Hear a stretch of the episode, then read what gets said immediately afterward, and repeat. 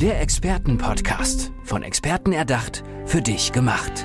Experten aus nahezu allen Bereichen des Lebens geben wertvolle Tipps, Anregungen und ihr geheimes Know-how weiter. Präzise, klar und direkt anwendbar. Von A wie Affiliate bis Z wie Zeitmanagement. Der Expertenpodcast macht dein Leben leichter. Was sind deine eigenen Grenzen, deine ganz persönlichen Grenzen? Vielleicht ein Stresslimit oder auch emotional. Oder kennst du die gar nicht und die werden immer wieder überschritten? Oder möchtest du deine eigenen Grenzen ausweiten, um wirklich das zu können, wofür du berufen bist? Ich habe heute einen Mann zu Gast, dem Grenzen gesetzt wurden, vielleicht auch medizinisch, und der sich damit einfach nicht abgefunden hat. Florian Pfeffer, herzlich willkommen, schön, dass du da bist. Ja, danke für die Einladung, Andrea. Hallo. Florian, du bist Führungsvisionär und das bist du, weil du eine ganz persönliche Geschichte hast und du hilfst jetzt Führungskräften auch in diese Kraft zu kommen, so möchte ich es mal sagen. Erzähl mir gerne von dir. Was bedeutet es, Führungsvisionär? Der Begriff Führungsvisionär ist entstanden von einem lieben Kollegen von mir, ähm, der der mich dahingehend kennt und ich beschäftige mich, mich sehr, sehr gerne mit Führungsmethoden, mit Führungswerkzeugen, aber mit einfachen Methoden, die man dann auch verankern kann und umsetzen kann und sehr stark auch im Generationenmanagement. Also ich selbst habe hab in meinem Job eine, eine Führungsspanne von, von über 45 Jahre Unterschied vom ältesten zum jüngsten Mitarbeiter und das ist eine riesen Herausforderung, macht aber auch Spaß, ja, wenn man die in derselben Sprache erwischt oder da auch entsprechend übersetzen kann. Und so ist das Thema des Führungsvisionärs entstanden, weil es ja letztendlich darum geht, ums, ums Verstehen. Und Verstehen setzt Hören voraus. Und da müssen die, die Mitarbeiter, die Kollegen dich auch mal hören, beziehungsweise umgekehrt, woran wir auch stark arbeiten in meinem Führungskräfte-Coaching, sich Gehör zu verschaffen um dann auch verstanden zu werden und die Ergebnisse auch liefern zu können. Und wenn wir das dann mit meiner Methode Führung nach Pfeffer, die ich über 15 Jahre entwickelt habe, durchsteuern, dann gibt es eine Erfolgsgarantie für schnellere Ergebnisse in kürzerer Zeit.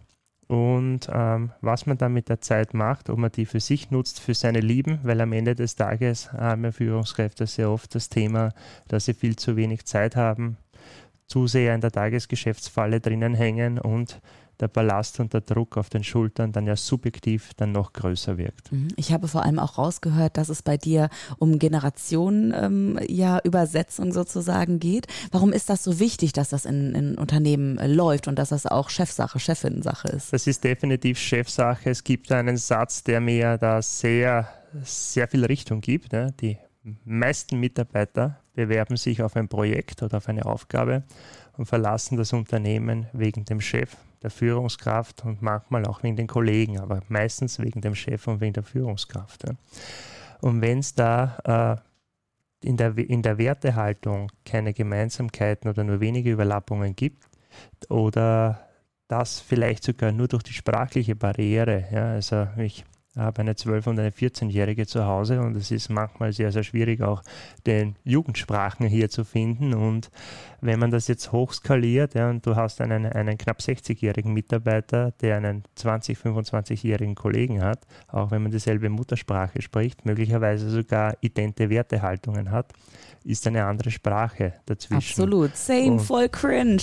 Was hast du gesagt? Also so nach dem Motto, ja. Genau um das geht es, ja. Und, und, und das ist schade. Ich glaube, dass da viel Potenzial auch äh, liegen bleibt, ja. Unbewusst. Es ist ja, es hilft ja schon das Erkennen, ja, weil äh, gibt ja dann ganz einfache Methoden, nicht? weil wenn der, der aufgeschlossene, knapp 60-Jährige dann den jungen Mitarbeiter fragt und sagt, du, was hast denn du da jetzt damit gemeint? Kannst du das auch in meiner Sprache übersetzen oder wie ja. würdest du das deinen Großeltern erklären? Gibt es dann auch spannende Dinge dazu und das, das macht auch, auch Spaß, hier auch äh, bei der Entwicklung begleiten zu dürfen, weil mhm. Oft fehlt nicht, es ist nicht viel dass die jungen Mitarbeiter dann auch im Unternehmen hält. Ja? Und das ist sicher auch ein großer Hebel davon. Mhm. Denn gesagt ist lange, lange nicht verstanden und du hilfst eben dabei, dass zugehört wird, aber wirklich aktiv zugehört wird. Ähm, hast du vielleicht so ein paar Tipps für die Zuhörenden gerade da draußen, wie ich selber gut zuhören kann? Also, weil wir können ja an den anderen nicht arbeiten, aber an uns selbst. Wie werde ich zur guten Zuhörerin? Zuerst mal sich äh, versuchen hineinzufühlen. Ja, man hat ja, man hat ja, das menschliche Gehirn neigt ja dazu zu konstruieren. Ja, also du sagst einen halben Satz, du stellst mir eine Frage und am dritten Wort der Frage überlege ich mir schon, welche Antwort gebe ich jetzt, ohne dass ich schon weiß, wie ist denn die Frage zu Ende gestellt. Verrückt, ja. ne? Und ja, geht uns allen so, ja. Und das, und, und das ist, ist der Punkt, mal ein zweites Mal nachzudenken, ja, was könnte denn hinter dieser Frage stecken, ja. Und, und sich auch in die Person hineinzudenken. Das ist am Anfang vielleicht ein wenig verwirrend, weil man ja da subjektiv ewig Zeit verliert. Aber es sind, es sind ein, zwei, drei Sekunden. Und wenn ich jetzt auf eine Frage von dir nicht so schnell antworte, merkt das möglicherweise nur ich, du vielleicht ein wenig, aber die, die Hörer draußen in der Welt bekommen das gar nicht mit und es ist manchmal vielleicht sogar auch angenehmer, weil du ja mehr Zeit hast, die Informationen zu verarbeiten. Ja. Und äh, zum Hören, zum Hören per se noch ein Tipp, also es ist wirklich, wirklich zuhören ist gar nicht so einfach. Ne? Das ist das muss man, muss man auch wirklich lernen und auch, auch zu erkennen und keine Scheu haben, nachzufragen. Egal in welcher beruflichen Station ich bis dato war, ja, jeder gibt seine Expertise gerne preis. Ja, die meisten Menschen haben Schwierigkeiten, das niederzuschreiben, ja, also in Verfahrensanweisungen oder in Dokumenten, weil das hat irgendwie so ein bisschen was mit Ersetzbarkeit zu tun. Aber wenn du einen Experten in deinem Unternehmen oder generell jemanden zu seiner Profession befragst, gibt er dir gerne Auskunft und, und, und hier auch gerne mal das eine oder andere mal nachzufragen und keine Scheu zu haben, auch wirklich äh, Kinderfragen zu stellen. Ja, also die abstrusesten Dinge. Das ist auch das, was ich, das ist auch das, was ich bei meinen Mädels auch so gerne höre und lerne. Ja, die, die, die stellen mir die einfachsten Warum-Fragen zu meinem Tagesgeschäft, wo ich dann nochmal ein paar Sekunden nachdenken muss. Wie kann ich ihnen das erklären, damit ich sie in ihrer Sprache, aber auch mit ihrem Wissens- und Wortschatz da auch abhole. Also wirklich einfache Fragen stellen. Weil es ist ja so, wenn wir miteinander sprechen, läuft viel über die Sprache, über das Ohr. Wir können nicht nochmal nachlesen oder zurückblättern. Ja, das Ohr kann ja auch oder das Gehirn kann ja auch nur bestimmte auditive Reize aufnehmen. Also als Radiomoderatorin habe ich irgendwann mal gelernt, ich habe sieben Sekunden, um die Aufmerksamkeit zu catchen und ich muss natürlich Hinhörer schaffen, damit die Leute zuhören und ich muss vor allem ganz komplexe Dinge in sehr einfache Sprache umwandeln, ja, also äh, kein äh, Hochschulvokabular, Hochschulvokabular verwenden. Guck mal, jetzt stolper ich schon bei diesem einen äh, Wort. Äh, ich glaube, ich nehme noch mal einen Schluck Kaffee. Komm, wir trinken noch mal ein Schlückchen. Du hast ja auch was dabei. Genau, hilft auch beim Zuhören, ja, diese Gemeinsamkeit, vielleicht eine Verbundenheit.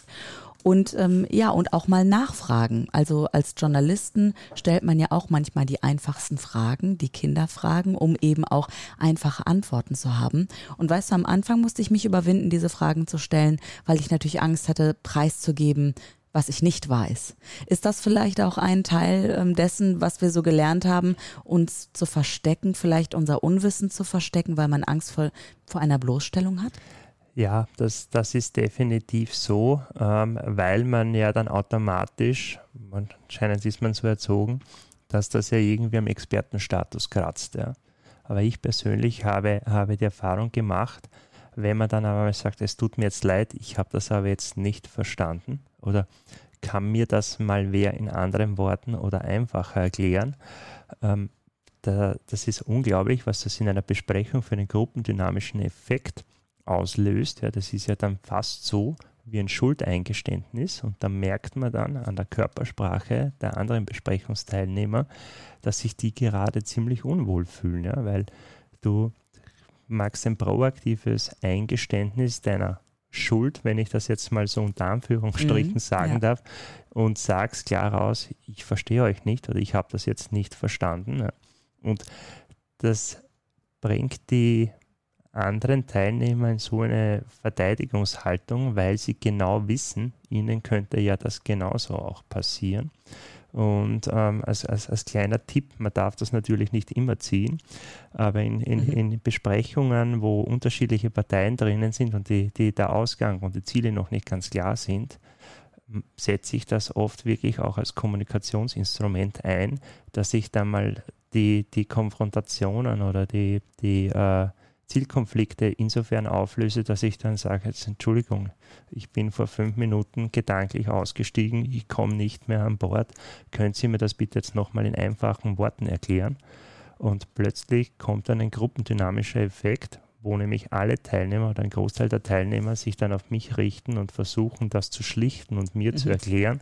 Und in dieser verbalen systemischen Intervention steckt dann oft schon die Lösung drinnen. Man darf das natürlich nicht jedes Mal machen. Ich mache das wirklich, setze das nur in homöopathischen Dosen ein, wenn ich keine anderen Wege mehr finde, aber das wäre jetzt auch schon mal so ein Tipp, mhm, ja, gut, mit ja. dem man auch mal experimentieren und spielen kann. Und Schön. am Ende des Tages, es passiert nichts, ja, wenn man sagt, es tut mir leid, ich habe es nicht verstanden oder ich bemühe mich, euch zu folgen, aber es gelingt mir nicht. Ja. Ne? Führung mit Pfeffer. Florian Pfeffer sitzt gerade hier im Expertenpodcast. Und Florian, ähm, ich kann mir vorstellen, du hast schon einigen Unternehmen eben zum Zuhören, zum guten Zuhören verholfen und vielen Führungskräften geholfen. Ähm, hast du vielleicht auch so mal ein paar Beispiele, was gutes Zuhören im Unternehmen bringt? Also ist das eine Zufriedenheit? Ist das ähm, mehr Geld auf dem Konto am Ende des Tages? Also also welchen Benefit hat das, wenn die Menschen jetzt sagen, ja, ich möchte gerne mit Florian zusammenarbeiten? Ja, das ist über das Zuhören entsteht ja nichts anderes als ein Bildabgleich. Der Bildabgleich zwischen der Führung und den Mitarbeitern ja, oder auch im Team. Also es ja unterstützt den Zieleprozess und ich bin ja auch der Meinung, dass man den Mitarbeiter im Ziele-Definitionsprozess oder im Maßnahmenfindungsprozess für die Ziele mit einbinden muss. Das heißt, durch das Zuhören ist ja das Verständnis dann auch da. Es passiert ein Bildabgleich. Der Chef weiß, wie die Mitarbeiter darüber denken oder welche Ideen die Mitarbeiter zur Erreichung der Ziele haben. Die Mitarbeiter wissen, okay, wir haben dieses Paket an Zielen. Die zwei Ziele sind nicht streitbar, die will er unbedingt haben. Bei den anderen haben wir gewisse Flexibilität, unser Selbst auszugestalten. Das macht im Sinne des Bildabgleichs und des Besitztums schon einen Riesenschritt. Und beim Besitztum, wir haben eingangs gesagt, ja, Führungskräfte haben ja oft das Gefühl, subjektiv zu viel Last auf den Schultern zu haben. Und viele Führungskräfte tappen dann ja auch in die Selbermachen-Falle, ja, dass sie die absoluten Spezialthemen und die Vorstandsaufträge selbst abarbeiten und sind dann wieder in operativen Geschäft gefangen. Das ist auch ein Hebel, der durch das Zuhören weggeht, weil wenn ich dann nämlich ja, die Aufgaben dann auch verteile mit den Mitarbeitern, die sie in den Maßnahmenfindungsprozess einbinde und einem Mitarbeiter, die ja auch alle Experten sind in ihrer Sache, von der Wiege bis zur Bahre das Vertrauen schenke, kümmere dich du um das Thema und um das Projekt und du wirst Erfolg haben. Und wenn aus irgendeinem Grund der Erfolg sich nicht einstellt, dann bin ja ich als Führungskraft ja sowieso noch da ja, und trage die Gesamtverantwortung. Ja. Also ich habe die Erfahrung gemacht, dass die Mitarbeiter und die Experten sehr gerne bereit sind, sich einzubringen, mehr als man denkt. Man muss Besitztum schaffen. Das heißt, du bist, liebe Andrea, du bist verantwortlich, dass wir heute einen guten Podcast machen. Ja ähm, obwohl wir beide wissen, wenn ich Schwachsinn spreche, ja, dann, dann geht das auf, auf die Reichweite und hat mit mir zu tun. Ja, aber Du, du weißt, wie ich das jetzt in dieser ja. wie ich das in dieser Situation meine. Das heißt, du kannst dich genau darauf konzentrieren, eben deine Antworten auch zu geben und dich in die Geschichte einzufühlen, weil du quasi die Verantwortung an mich ein Stück weit abgeben kannst. Ja, ist das so eine Wechselwirkung dann in dem Moment? G genau so ist mhm. es und den Erfolg haben wir aber dann gemeinsam. Ja. Mhm, und es ist nicht nur ich, ich, ich, sondern es ist ein Wir. Ja? Und eins und eins ergibt in der Führungsarbeit immer mehr als zwei. Ja, auf jeden Fall drei oder 30.000, je nachdem, wie viele uns gerade zuhören. Äh, Florian, ich hatte ähm, ganz am Anfang das schon angesprochen, dass du eine sehr persönliche Geschichte auch mitbringst, warum das Hörthema genau deins ist. Magst du uns davon kurz noch erzählen? Ja, sehr gerne. Ne? Das ist, ja, ist, ja, ist, ist gut, dass du danach fragst, weil ja zu dem Thema gibt es ja viele Coaches, Berater, Speaker. Und ich habe dann meine, meine eigene Geschichte dazu. Ich werde sie kurz skizzieren. Ähm, als, ich, als ich vier Jahre alt war, hatte ich so eine Phase, wo ich die ganze Zeit nur WOS gesagt habe. In den Breiten, wo ich aufgewachsen bin, steht WOS für äh, wie bitte. Und meine, meine Eltern haben das dann nicht mal als Tick abgetan und sind dann mit mir nach, nach Wien ins allgemeine Krankenhaus gefahren und nach dem dritten identen Hörtest hat man dann die Diagnose tatsächlich bestätigt, dass ich ein hochgradiges Hördefizit habe. Für meine Eltern ist dann äh, eine, eine Welt zusammengebrochen, aber der Universitätsprofessor, der beim dritten Hörtest dann auch zu Rate gezogen wurde, weil man den ersten zweimal halt nicht geglaubt hat, hat dann einen entscheidenden, entscheidenden Satz zu meinen Eltern gesagt und das hat massive Auswirkungen auf meinen weiteren Werdegang gehabt und das hat auch mit mir was gemacht. Der Universitätsprofessor ist zu meinen Eltern hingegangen, hat, sie, hat ihnen gratuliert und hat ihnen gesagt, ähm, es ist unglaublich, er kennt keinen Fall zu dem damaligen Zeitpunkt, der mit so einer Hörkurve oder mit so einem Hördefizit so gut sprechen kann und hat ihnen gratuliert zu deren Leistung. Und ähm, auch, auch wenn das natürlich dann äh, zu der, der, damaligen Zeit war quasi äh, Hör, eine Hörbehinderung und Hörgeräte waren nicht besonders salonfähig. Ja. Die Hörgeräte, die es damals gab, waren dreimal so groß wie meine kleinen Kinderohren und man wird dann in sehr einfachen österreichischen Migrationsdeutsch dann auch von manchen Leuten angesprochen. Also es war dann die Kindheitsphase für, für, für mich, aber vor allem für meine Eltern war, war ziemlich schwierig, ja, ja, man das entwickelt hat. Aber das Entscheidende und die Kernbotschaft, die dahinter steckt, ja, meine Eltern haben mir Sprechen beigebracht, weil man seinen Kindern Sprechen beibringt. Und das ist ja ganz normal, dass man das tut. Und sie haben das getan und es ist ihnen gelungen. Es war viel Glück dabei. Es sind dann auch einige Rahmenparameter im Nachhinein gewesen, die da auch glücklich eingezahlt haben. Aber das Entscheidende, die Kernbotschaft ist die, da war nie das Scheitern oder der Misserfolg oder die Schulmedizin sagt, das ist nicht möglich, stand nie im Raum, sondern es ging da darum, ja, das Kind zu fördern, zu fordern und ihm auch äh, die, die Umgangssprache beizubringen. Und das ist eigentlich das, warum ich mich bei dem Thema Barrieren sprengen, Krisen überwinden, Grenzen verschieben, nämlich Grenzen verschieben in dem Sinn, weil die sind ja hausgemacht, die passieren im Kopf, äh, extrem stark bin mit der Geschichte und da haben wir das ein oder andere auch schon bewegt. Ja. Und, und auch wenn du so eine, ich sehe das als massive Stärke jetzt, weil, weil es ist nicht streitbar, es ist meine, es ist meine Geschichte ja, und ähm, die, die, die Raunzer und die geht nicht, weil Politik kannst du komplett aushebeln mit dem. Ne? Sehr gut. Also Florian Pfeffer weiß, wie es geht, Grenzen zu sprengen und sie zu erweitern und einfach über die Grenzen positiv hinauszugehen. Führung mit Pfeffer, der Führungsvisionär. Florian, herzlichen Dank, dass du heute im Expertenpodcast warst. Vielen Dank für die Einladung.